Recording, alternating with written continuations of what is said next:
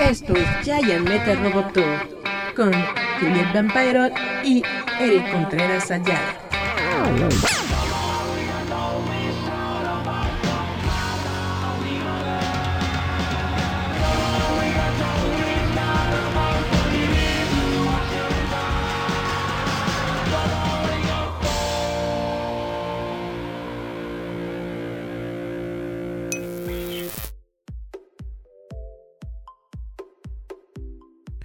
La la la, hola chavitos, ¿cómo están? Esto es Giant Metal Roboto, espero que se, estén, que se le estén pasando chido este juevesito, juevesito rico, juevesito bonito, en donde quiera que ustedes estén viendo la frecuencia, el programa de Giant Metal Roboto, gracias a todos ustedes por estar aquí.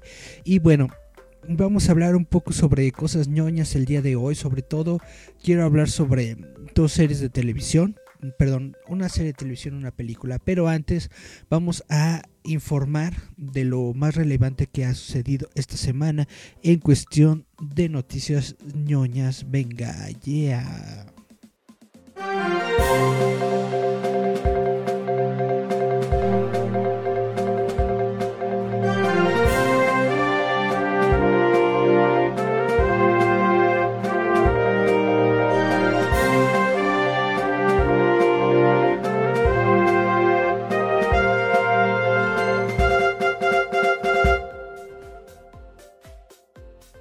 Bueno, pues vamos a comenzar con Sabrina. ¿Ustedes en algún momento vieron la serie de televisión de Sabrina la bruja adolescente? Me refiero no a la serie original de los noventas, sino al remake que hicieron en Netflix hace unos cuantos años, que estuvo por cuatro temporadas y que fue cancelada. Pues resulta que esta serie de televisión de Sabrina va a tener como un resurgimiento, no por completo, pero lo que sí vamos a tener es un nuevo episodio o nuevas aventuras de Sabrina en un crossover que se va a realizar con eh, la serie de Riverdale. Sabrina de Netflix llega a Riverdale. Está a punto de ponerse espeluznante en Riverdale cuando Warner Bros. anunció que Sabrina Spellman de la actriz Kiernan Shipka se unirá a Riverdale de la cadena CW para un crossover en la temporada 6. Shipka Interpretó a Sabrina Spellman durante cuatro temporadas en las escalofriantes aventuras de Sabrina.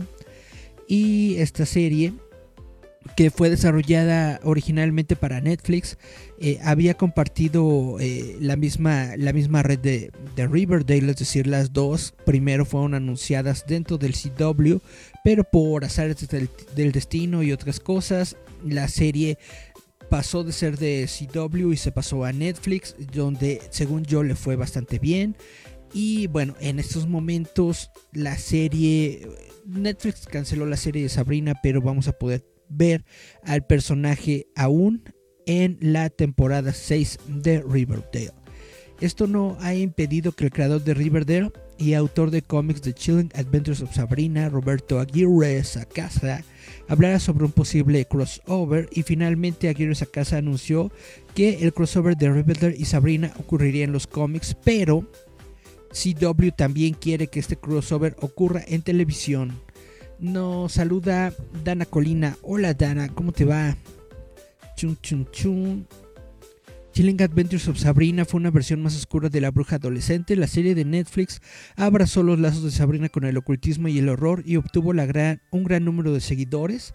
Las escalofriantes aventuras de Sabrina se canceló después de la cuarta temporada. El problema que yo tengo con esta serie de Sabrina de Netflix es que se supone que tenía que ser más, más dark, se supone que tenía que ser más de ondas este, ocultistas y todo esto, pero yo siento que que no lo hicieron del todo, o sea, no se volaron la barda con esta, con esta temática. Tienes a un culto satánico, literalmente tienes brujas que que adoran a Satán. Y a media temporada, bueno, no, por la temporada 2, una cosa así, lo toman por completo, se van a adorar a la diosa no sé qué, y bla, bla, bla, y el Satán así se queda. Y tú te quedas así de, ¿what? ¿Por qué? ¿Por qué hicieron eso con el pobre Satancito? Además, eh, era como pues toda, toda la onda, toda, toda la cabala, el grupo este de, de, brujas eran, em, eran satánicos y de pronto, ay no, Satán es malo ahora, ay no, pobrecito, que no sé qué. Y entonces todos se fueron a adorar a la, a la diosa esta que no era tan poderosa como Satán y bla bla. Y yo digo, ¿por qué hacen eso? ¿Por qué hacen eso? ¿Por qué no pueden simple y sencillamente ser brujas satánicas?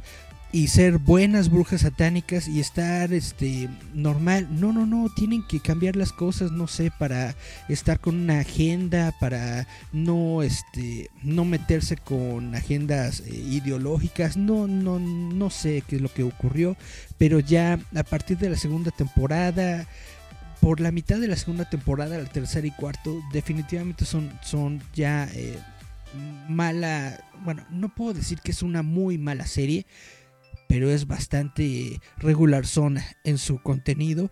Ya no fue lo que, lo, que era al principio. Y bueno, esa es mi opinión personal sobre las sombrías aventuras de Sabrina. Es de que si hubieran mantenido las ondas satánicas, si hubieran mantenido el, vaya, la maldad, el terror de la serie de televisión, en lugar de quererlo diluir con agüita y hacerlo más light, yo creo que hubiera sido una mucho mejor serie. Pero bueno, ¿quién soy yo? Para hablar de series, yo no sé nada. Hablando sobre series de televisión, resulta que en esta semana también se dio a conocer el tráiler de House of the Dragon, que es esta serie spin-off precuela de Juego de Tronos.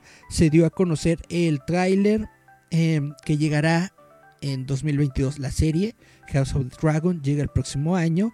El tráiler no revela demasiado, pero nos muestra una serie de imágenes de los miembros de la familia Targaryen, el núcleo del nuevo programa, así como una eh, eh, el mantra o lema de los Targaryen. Dioses, reyes, fuego y sangre, los sueños no nos hicieron reyes, los gagones lo hicieron. Órale. Por supuesto, en el camino vemos el trono de hierro, eh, peleas de espadas, mucho cabello blanco brillante y la insinuación de un dragón. Esta serie está basada, ambientada unos 200 años antes de la serie original.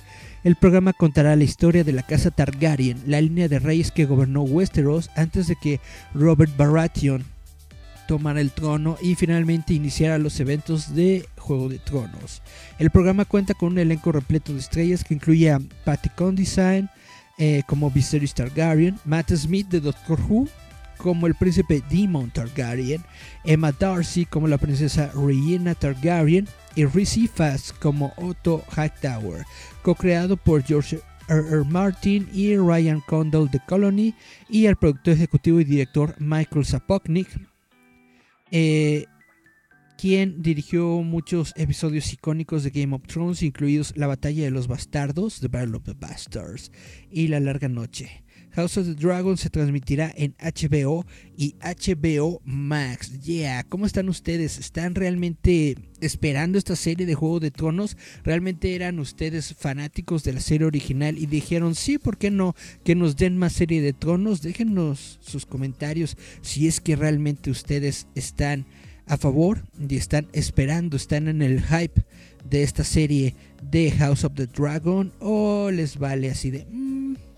Otra serie que podría ser, mm, pero a lo mejor sí le llama la atención a muchas personas, es que se acaba de revelar que va a haber un spin-off de WandaVision protagonizado por Catherine Hahn para Disney Plus. Si ustedes no saben quién es Catherine Hahn, ella es justamente la actriz que le hizo de Agatha. ¡Uh! Han volverá a interpretar el papel de Agatha Harkness en la serie que las fuentes describen como una comedia oscura, aunque los detalles exactos de la trama permanecen en secreto, el escritor principal de WandaVision, Jack Schaefer, actuará como escritor y productor ejecutivo del proyecto, y si todo avanza sería el primer proyecto de Schaefer que ha establecido con Marvel desde que firmó un acuerdo general con ellos y con 20 Television en mayo.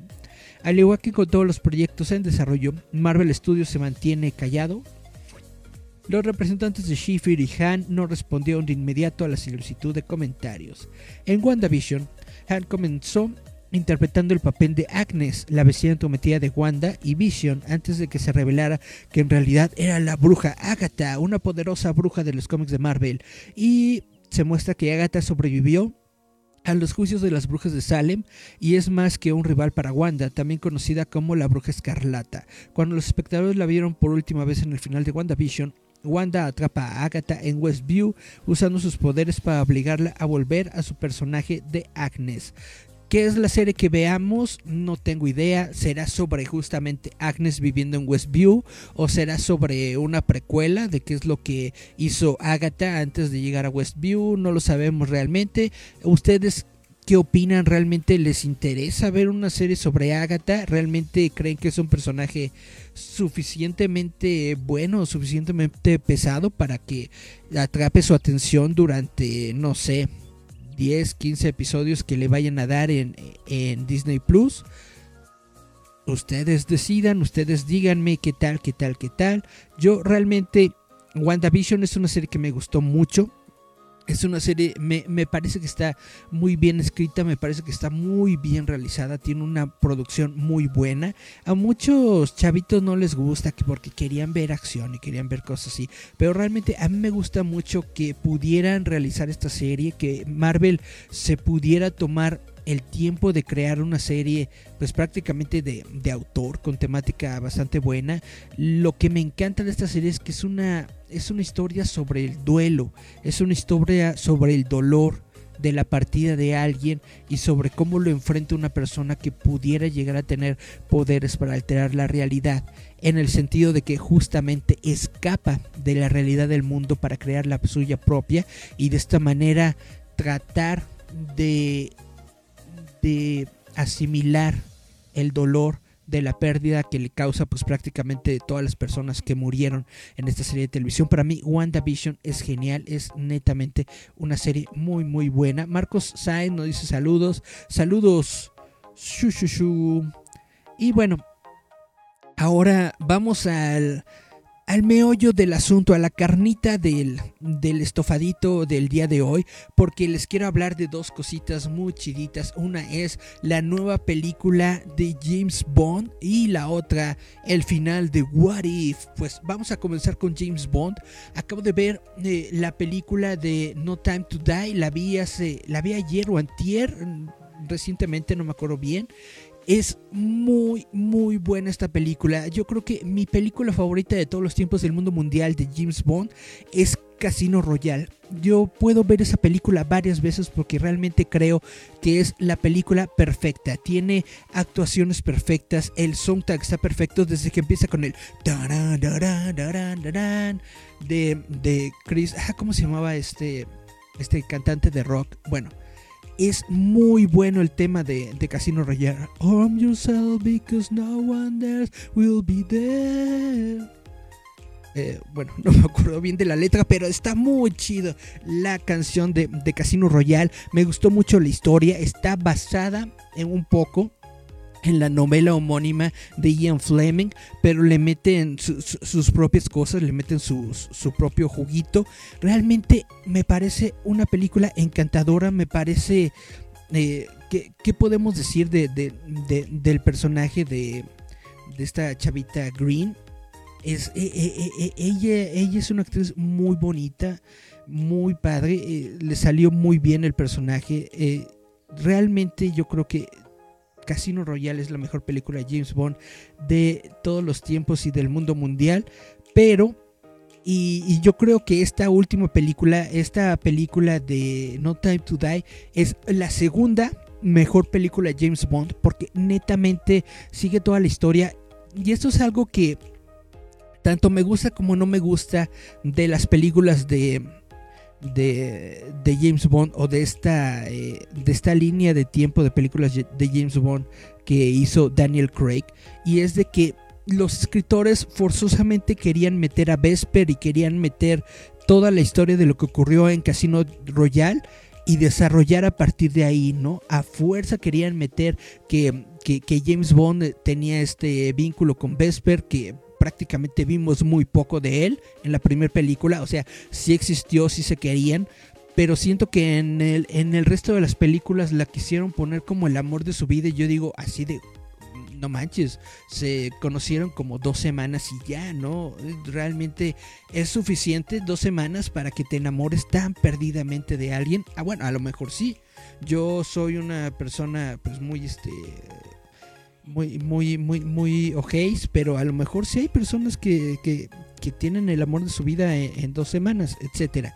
Siento que esa es la debilidad de las películas de, de Daniel Craig. Además, primero nos quisieron eh, meter en, eh, en, Skyfall y todo esto, la idea de la, de la organización Spectre, pero como no tenían los derechos del nombre de Spectre, no podían eh, ponerle Spectre, ¿no? Entonces, primero vemos la, primera, las primeras dos películas es una organización fantasma que no sabemos quién es, ¿no? Uh, y ya después hasta la cuarta nos encontramos de que sí, si era Spectre y, nos dan al, villanazo de, de, Bond, de, de, Blomfeld, pero resulta que su hermano y que no sé qué, o sea, todo lo quieren meter demasiado demasiado cerca de Bond, ¿no? Como que quieren darle a James Bond forzosamente hacia la, a, la de abuevito, quieren meterlo en un conflicto eh, personal con las cosas que están ocurriendo, cuando no debería ser completamente así. Es, es, otra cosa que, no me gustó, porque el, el actor que interpreta a, a, Blomfeld, que ahorita no me acuerdo cómo se llama, es muy buen actor, es muy buen... él, es muy bueno para desarrollar personajes, para meterse dentro, de, dentro del rol y todo esto, pero siento que no le dieron suficiente para actuar dentro de las películas de Bond. O sea, la historia. La historia es lo que más flaquea en, en, la saga de Daniel Craig, en mi opinión personal. O sea, sí muy buenas, muy bonitas, sí muy padre la música y bla, bla, bla, pero siento que la historia al final se termina como un me. Y afortunadamente, afortunadamente, esta última película es mejor. Es una mejor historia está mucho mejor definida y va mucho más rápido que todas las películas anteriores. Nos dan una, eh, una, versión definitiva, un final definitivo de todo lo que fue eh, eh, Daniel Craig, o todo lo que fue el arco de Daniel Craig. Y eso me encanta porque en Casino Royale lo vemos siendo por primera vez agente 00. Es la primera vez que se convierte en 007, es la primera vez que James Bond es James Bond. Y en esta última película es la última vez, la última vez que, que James Bond es el agente 007. Realmente nos dan una, pues un, un, librerito, un pequeño arco. De, Daniel Craig, en donde es el principio y el final y se acabó la historia de Daniel Craig y es bastante, bastante, bastante bueno, es bastante disfrutable, es muy... Eh, eh, e, emocional, emotivo, es muy emotivo el final. Realmente te deja sacando la lagrimita y diciendo, no, ¿por qué? Pero de todas formas lo entiendes. Realmente se termina en un sacrificio y tú entiendes por qué se realizó ese sacrificio. Termina con una relación amorosa que ya es una relación amorosa que tuvo tiempo de, progresar, que tuvo tiempo de realizarse, que ya no fue el, el, ardid de dos semanas que fue Vesper. Y realmente esta relación tiene sus frutos, tiene su, vaya, su, su punto álgico. Realmente sientes que sí te llena esta relación o al menos sí se siente que, que progresaste para llegar a esta relación. Me gustó muchísimo, me gustó mucho esta película de James Bond, No Time to Die. Inclusive no me pareció tan malo el, el, tema de el tema de esta chavita, ¿cómo se llama? Bueno, el tema musical de esta película yo siento que es una copia barata del tema de Adele de Skyfall If the sky fall when they tremble, we will stand tall and carry on together when the sky fall. Bueno, es un tema genial. El tema de, de, de Skyfall de Adele es genial y yo siento que esta chavita Billie Eilish solamente se lo copió se lo copió tal cual, le metió de hecho este, tonaditas de otros temas de James Bond, así hizo como su mezcolanza en el, en el iTunes, en el, ¿cómo se llama este programa para DJs? Bueno, en el DJ Pro, ¿no? mezcló todo, a ver qué sale, uh, uh, uh, cantó encima y ahí salió su, su tema.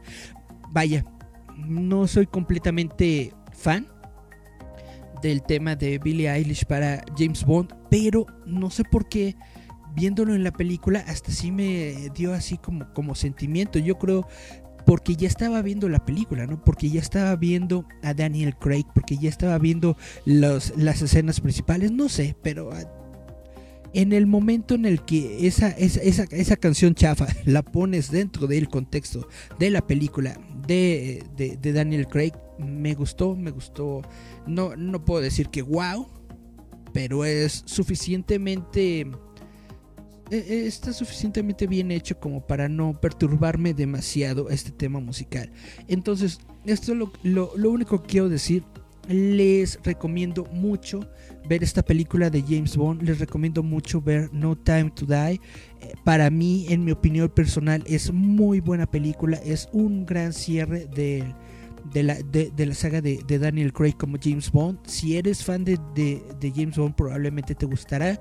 Aunque yo sé que hay muchas personas que, que, eran fan de antaño y dejaron de seguir eh, James Bond con, con Daniel Craig. O al contrario, hay muchas personas a las que les gusta más el, el, James Bond de Daniel Craig y no les gusta lo anterior. Pero bueno, dale, dale chance, dale su oportunidad. Yo creo que esta es una muy buena película. Yo creo que realmente le hace un homenaje no solamente al personaje James Bond, sino lo más importante, le hace un homenaje a Daniel Craig como James Bond. Le hace un homenaje a este James Bond con el que crecimos durante, ya no me acuerdo cuántos años, ¿no? Pero fueron como 15 años en, los que Daniel Craig ha interpretado a James Bond, entonces realmente vale la pena verlo, vale la pena echarle un vistazo, yo lo recomiendo mucho. Daniel Craig, No Time to Die. Y Dicho esto, vamos ahora a platicar de What If. What If es una serie de televisión desarrollada en animación para la plataforma de Disney Plus que está basada parcialmente en los cómics homónimos de Marvel que se llaman What If. En estos cómics se nos presenta la figura de The Watcher, Watu, que justamente se dedica a, a ver a ser testigo de diferentes realidades dentro del multiverso y ver posibles eh, ocurrencias que se desarrollaron de una manera diferente a lo que nosotros eh, conocemos del universo normal. Ahora, esta serie de televisión de What If se desarrolla enteramente, exclusivamente dentro del MCU. ¿Qué significa esto? Que se desarrolla dentro de la continuidad existente del universo cinematográfico de Marvel. Es decir, las películas es su base. Y a partir de las películas desarrolla eh, alterna, eh, universos alternativos de eventos que nosotros vimos dentro de las películas. Dentro de esta premisa es bastante bueno, es bastante genial, porque toma elementos del cómic y los añade al universo, al muy buen universo de, de Marvel en el cine. Y yo creo que es una confabulación genial en mi punto de vista y me gustó, me gustó muchísimo. Me gustó mucho la animación. Esta es una animación en, en, cel shading que no sé si algunos de ustedes tal vez probablemente vieron la serie de televisión de MTV de Spider-Man en los, en, en, los años 2000 por, por 2007, 2008, una onda así, que se ve bastante rígido, se ve como, como que le falta movimiento, le falta agilidad. También, bueno, durante esas épocas se realizaron varias, animaciones de ese estilo. Incluso hubo una película que se llama Scanner Darkly con, eh, con Christopher, no, este cuate, el de la Matrix, ¿cómo se llama? Bueno, con el cuate de la Matrix hubo una película que se llama Scanner Darkly que también utilizaba este tipo de animación de, de, de, de sombreado de celdas y uno se da cuenta viendo esta serie de televisión de Marvel que la tecnología ha avanzado bastante porque la animación en mi punto de vista eh, personal yo siento que se ve muy bien, se ve muy bonita, realmente se ve como si estuviera dibujada, aunque sabemos que todo es por computadora y realmente se ve que fluye, se ve los personajes no se ven estáticos, no se ven eh, rígidos, se ve que tienen movimiento, se ve que realmente tienen acción, que tienen, eh, vaya, se ve muy bonita la animación en ese sentido. Yo entiendo que probablemente utilizaron o optaron por este estilo de animación justamente porque es como una amalgama de los dos medios, es decir, del medio eh, dibujado, del medio del cómic con el medio live action. Es como una amalgama de los dos y por eso desarrollaron en este estilo What If, es lo que yo quiero eh, suponer. Es un estilo que le queda muy bien a la, a la serie de televisión y lo que me encantó es el, la introducción de, Watcher, la, introducción de Watu, ¿no? Que dice, acompáñeme para ver estas nuevas realidades, que no sé qué, me, me encanta esa introducción, me gustó mucho la historia, me gustó la manera en la que lo desarrollaron y bueno, en el final, sin spoilearles demasiado, o bueno, eh, no sé si qué tanto es spoilearles, ya eh, pasaron pasó un día desde que se estrenó el final. Pero bueno, eh, en, el, en el episodio anterior nos quedamos con, una, con un villano que había desarrollado poder demasiado vasto que estaba eh, alterando no solamente a su propio universo, sino a todo el multiverso. Se había convertido en una amenaza para todo el multiverso. Entonces Watu, el Watcher, tuvo que eh, faltar a su juramento de solamente observar y no meterse en los acontecimientos. Y en este episodio crea un equipo de, variantes, es decir, de, personajes del universo cinematográfico de Marvel, pero en diferentes situaciones del universo que nosotros conocemos. Ahora, ahí aparece Gamorra, una, una Gamorra que fue capaz de derrotar a Thanos. ¿Por qué aparece esa Gamorra? y nunca vimos el episodio de Gamorra, esto resultó por, por, la pandemia. Es decir, ese episodio de Gamorra estaba en desarrollo, estaba por ser lanzado junto al resto de episodios que vimos de What If, pero por cuestiones de la pandemia se retrasó, se retrasó y entonces mm, tuvimos la serie de televisión, estrenaron la serie de What If aún sin, sin meter ese episodio. Entonces como que se siente un poco raro porque no conocemos esa Gamorra, no, sabemos qué onda con su historia, pero eh, de todas formas no, queda tan mal y probablemente podamos ver este episodio de, Gamorra ya bien realizado para la segunda parte, para la segunda temporada de What If, porque justamente esta es una de las notas que traigo, que el creador adelantó que se va a estrenar una segunda temporada de What If y adelantó que, se van a realizar varios, bueno, el vigilante podría tener un, papel más, eh, más grande, más activo dentro de las actividades que se desarrollan durante la temporada 2 de What If. En fin, me gustó mucho la historia, me gustó mucho cómo se fue desarrollando cada uno de los personajes, me gustó mucho que al final de, todo, o sea, que, no dejaran solamente a los personajes en, su propia historia y se acabó, no, sino que sí le dieran como una continuidad al tomar a, todo, a cada uno de estos personajes, juntarlos en un grupo y convertirlos en los guardianes del multiverso y ayudarle al, a, a Watcher, a defender el multiverso, es algo que me gustó mucho. Me gustó mucho la, la, historia oscura de, Doctor Strange. Me gustó mucho la de, la de Marvel Zombies. Me, encantó la participación de Spider-Man en, en, Marvel Zombies. Y bueno, ¿qué puedo decir? Yo soy de esas personas que a las que sí les gusta Marvel. Que simple y sencillamente disfruto y me gusta lo que hace Marvel. No estoy diciendo que todo sea bueno no, no todo es bueno en la vida. No estoy diciendo que sea, que sea perfecto. No, nada es perfecto en la vida. Pero lo disfruto y me gusta. Y me parece bastante, bastante bien hecho. Me parecen producciones de muy buena calidad que le hablan a mi niño interno que veía series de televisión o que veía eh, caricaturas, animación, todo esto sobre Marvel y se imaginaba en algún momento cómo sería una película de acción real con estos personajes. Netamente yo siento que el universo cinematográfico de Marvel está hecho para mí, para mi niño interior de hace 30 años que soñaba con esto. Yo en algún momento en la escuela esta misión burla porque eh, me preguntaron que cuál era el, el, momento que a mí me, llenaba más de me llenaba más de alegría en la vida y yo les dije que el momento que a mí me dio más alegría en toda mi vida es cuando vi la película de Spider-Man. Porque cuando yo era un niño iba e, en el coche, ¿no? Me, iba imaginando a Spider-Man, eh, cómo iba eh, de, edificio en edificio con sus telarañas. Y me imaginaba cómo podría dar las vueltas, cómo podría dar esos saltos, ¿no?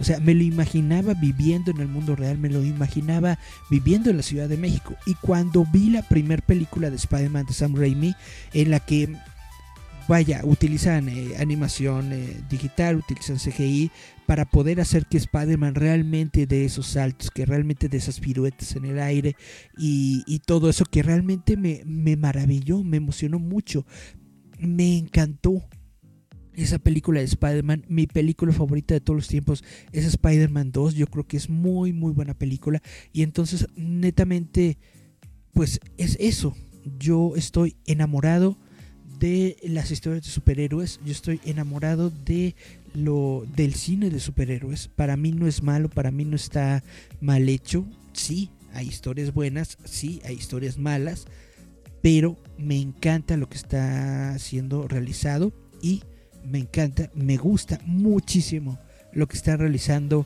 eh, Marvel Studios para Disney Plus. Me gustan mucho las series de televisión de Disney Plus y me gustó mucho What If. Entonces yo sé que probablemente muchos de ustedes ya la vieron. Eh, si no la han visto, les recomiendo que le den una oportunidad a la serie de televisión de What If. Ya se encuentra completamente eh, disponible, o sea, toda la temporada a través de Disney Plus o ya saben con su amigo El Corsario. Realmente es algo que deben de ver porque es bueno, es bueno, es buena animación. A pesar de, todos los haters, a pesar de todas las personas que digan que, no les gusta, realmente no es malo. Realmente no es mala animación. Y hay otros que, que, la ven y dicen, ¿qué onda con esto? ¿De qué se trata? Pues es netamente como los, como los cómics de, de, Marvel. Si alguna vez en tu vida tú leíste un cómic de Warif, sabes que las historias muchas veces son, son raras o son confusas o probablemente, vaya, no tienen como que mucho, mucha razón de ser, pero son interesantes dentro de, de sí mismas justamente por lo que te están desarrollando, por esta pequeña, eh, ¿cómo decirlo?, variante o abstracción que ocurre dentro de lo que tú ya conoces y que es diferente eso me gusta mucho. También eh, en DC Comics eh, en algún momento tuvieron esta línea de Elseworlds que también realizaba lo mismo o algo muy similar. Realmente son historias muy buenas, muy, muy creativas que te permite darle un poco de frescura a los personajes que ya conoces. Entonces, ¿qué más o qué mejor que darle frescura al universo cinematográfico de Marvel? Realmente no puedo dejar de recomendar esta serie de televisión que ya se encuentra completamente eh, completa toda la temporada a través de Disney Plus. Y bueno, esto es solamente lo que les quería decir. Les recomiendo mucho Warif, les recomiendo mucho la película de James Bond. Y no dejes de estar en contacto con la cultura popular porque la cultura popular nos hará libres. Esto fue Giant Metal Roboto. Espero que todos se les estén pasando chido. Espero que se les estén pasando bien. A ver si podemos hacer algo, eh, ya que todos estamos vacunados. A ver si podemos armar un, programita ya con más gente. Podemos eh, armar una fiestecita, no sé, un video ya, una videollamada, algo así. Estaría muy chido. Pero por lo pronto, yo soy Eric Contreras. Todavía de Solórzano. Esto fue Giant Metal Roboto. Nos escuchamos, vemos la próxima semana. Chau, chau. Uh.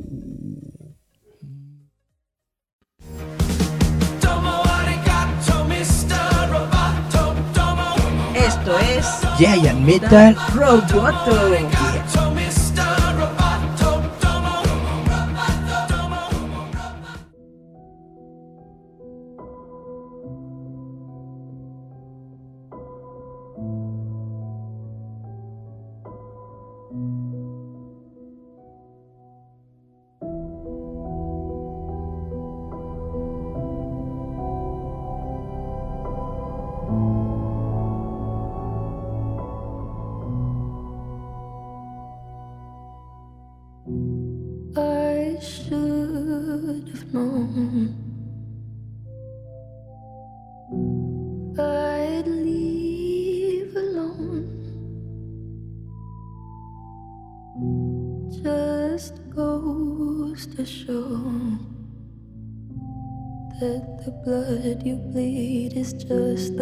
good you own.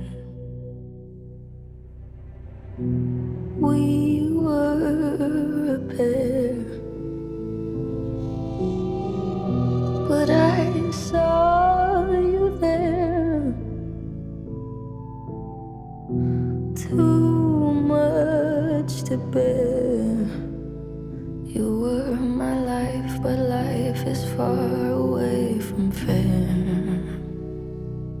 Was I stupid to love you? Was I reckless to help? Was it obvious to everybody